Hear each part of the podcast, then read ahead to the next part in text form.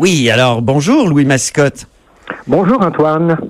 Donc, euh, Louis Mascotte, vous êtes professeur au département de sciences politiques de l'Université Laval et vous suivez la question des, vous-même, vous, étudiez la question des modes de scrutin depuis euh, très longtemps. Or, ici, euh, il y a eu une entente le 9 mai dernier entre tous les partis d'opposition. À l'époque, la CAQ était dans l'opposition pour modifier notre mode de scrutin et adopter un mode de scrutin proportionnel. Sauf qu'on s'est entendu sur une une comment dire une forme particulière de de, du, de la proportionnelle. Exposez-le nous, s'il vous plaît, euh, Louis Mascotte. Bon, alors écoutez, c'est ce qu'on appelle dans le jargon un système électoral mixte compensatoire. Il y a d'autres appellations possibles. Et euh, pour parler concrètement, c'est le système qui existe dans deux pays, euh, l'Allemagne depuis 1949 et puis la Nouvelle-Zélande depuis les années 90. Et le principe du système est le suivant, c'est que vous conservez des députés élus dans des circonscriptions à la pluralité des voix, ce qui évidemment va avoir pour effet d'engendrer des distorsions entre le pourcentage de vote et le pourcentage de sièges, mais les distorsions en question sont éliminées par l'addition de députés qui, eux, sont désignés sur la base du vote remporté par les partis et les sièges sont distribués de façon à ce que, en bout de ligne, euh, à la fin du processus, chaque parti obtienne à peu près un pourcentage de sièges correspondant au pourcentage de voix qu'il a recueilli dans l'ensemble du Québec. Donc ça va complexifier. Compensation. Ouais. Ça va complexifier. comme la sécurité sociale. C'est ça. Ça va complexifier euh, passablement le, le le paysage et euh, la lecture par les citoyens de la politique partisane, j'ai l'impression. Parce que là, il va y avoir deux types de députés. Un député élu selon l'ancienne manière, puis un autre qui va être euh, un député de liste. Nous, on n'a jamais vécu ça chez nous. Et dans un texte du 16 novembre dans Le Devoir, vous vous disiez, ben peut-être que ça va être des, des, des députés de seconde zone euh, relégués aux, aux, œuvres, comment dire, aux tâches moins intéressantes, c'est ça? Euh, c'est ce que certains craignent, en tout cas. Euh, remarquez que c'est ce que d'autres espèrent. Les députés de circonscription, euh, si vous prenez la, formule telle qu'elle a évolué dans le pays de Galles, ou comme en Écosse, la, formule a été appliquée, dans le pays de Galles, c'est pas comme ça partout ailleurs, mais les députés de liste sont devenus, à mon avis, des députés de seconde zone. Et si vous regardez leur chance d'accéder au cabinet, si vous regardez la façon dont on, on les positionne même dans l'enceinte parlementaire, ils sont considérés comme des demi-portions, disons. Même ah, si techniquement, ils ont les mêmes droits que les autres, c'est-à-dire que leur voix pèse du même poids. Maintenant, euh, pourquoi on choisit une, euh, une formule comme celle-là?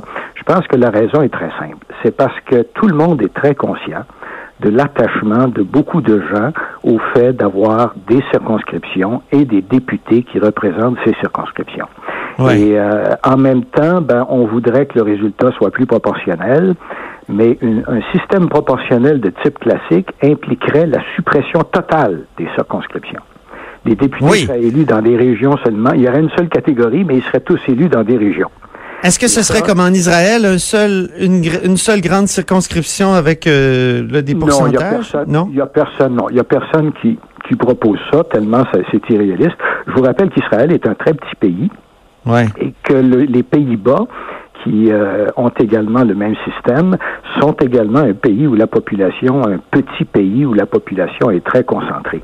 Dans notre cas, si vous regardez la, non seulement au Québec, mais dans l'ensemble canadien. La raison pour laquelle tout le monde propose le système mixte compensatoire de préférence à une proportionnelle classique comme celle qu'on voit en Europe, c'est parce que les pays européens ont peut-être trop, trop d'histoire, mais comme disait Mackenzie King, nous autres, on a trop de géographie. C'est-à-dire qu'on a une immense un immense territoire et une population qui est dispersée. Et euh, par conséquent, euh, s'il fallait qu'il y ait une seule liste euh, provinciale ou nationale, à ce moment-là, il y a bien des gens qui se sentiraient que ça, c'est la dictature de Montréal ou la dictature de Toronto ou la ah dictature des grandes villes. Alors, pour, pour maintenir cet élément de représentation locale, un élément auquel, je pense, les gens sont assez attachés, ben, la seule forme de système proportionnel qui euh, s'impose euh, dans la plupart des débats publics euh, au Québec et dans l'ensemble canadien, c'était celle-là. C'est ça. maintenant, ça ne veut pas dire que, ça veut pas dire que c'est le compromis idéal qui va satisfaire tout le monde. Parce que oui, parce que vous avez l'air à ne pas y croire, à, croire qu'il va y arriver comme un, un scénario à la Trudeau, c'est-à-dire que Justin Trudeau a promis une réforme du mode de scrutin, puis finalement, euh, dans la première année, il a abandonné cette promesse-là formelle. Ben, écoutez, moi, ce qui me rend sceptique, c'est pas tellement ce qui est arrivé au niveau fédéral que ce qui est arrivé partout ailleurs, y compris au Québec. C'est-à-dire que c'est pas la première fois qu'on s'essaye et c'est une suite d'échecs si euh, vous regardez euh, Tenons-nous-en au Québec, là, ça a été proposé au début des années 70 par le Parti québécois. Oui. Euh, le Parti québécois est arrivé au pouvoir par la suite. Il a tenté deux fois, en 78-79 et en 82-84, de réaliser cette réforme-là. Et euh, on proposait une proportionnelle régionale dans ce cas-ci, et les députés du PQ ont dit non. Euh, très mhm. clairement. Alors, ben oui, je me souviens que Vincent Lemieux, mon professeur de sciences politiques et sans doute le vôtre, euh, Louis Massicotte, avait travaillé euh, très fort là-dessus. Ça a été, comment dire, une, grande déception pour lui dans les années 80. Que ça ne se fasse pas. En effet, je pense que, ben, écoutez, il, il, me disait d'ailleurs quelques années avant son décès que, que voulez-vous, s'imaginer que les députés vont changer le système qui les a fait élire, c'est beaucoup espéré de la nature humaine. c'est à partir de ça que vous dites que les, les caquistes vont, vont résister euh, au caucus. Je dis, je pense qu'il va y avoir des résistances. Maintenant, euh, vous savez, l'histoire se répète pas toujours de la même façon. Et parfois, c'est avec le même résultat, mais pas toujours de la même façon. Et euh, dans la situation actuelle, il y a un élément inédit. Ah. L'élément L'élément inédit qu'on souligne pas assez souvent, à mon avis, c'est celui-ci. C'est que euh, les députés du membre du caucus caquiste n'ont pas beaucoup de base politique locale personnelle. Je veux dire que par ceci, il n'y a pas des grosses associations de comté qui les ont désignés, peu importe ce que le chef pensait d'eux. Euh, les membres du caucus caquiste ont tous été recrutés par le chef. Ils ont été nommés par lui en tant que candidat. Euh, on peut donc penser qu'il les crée, il les tient davantage dans le creux de sa main, si vous voulez. Et on peut penser aussi que si M. Legault est vraiment déterminé à réaliser cette réforme, qu'il a peut-être plus de pression sur ses députés que M. Charret ou M. Lévesque n'en avait sur les leurs. Oui, voilà. En terminant, Louis Massicotte, est-ce qu'on peut dire, est-ce que vous pourriez répondre à la, question suivante? Est-ce que c'est souhaitable qu'on change de mode de scrutin rapidement? Bon, écoutez, moi, je pense que ce serait, euh, il y a des risques.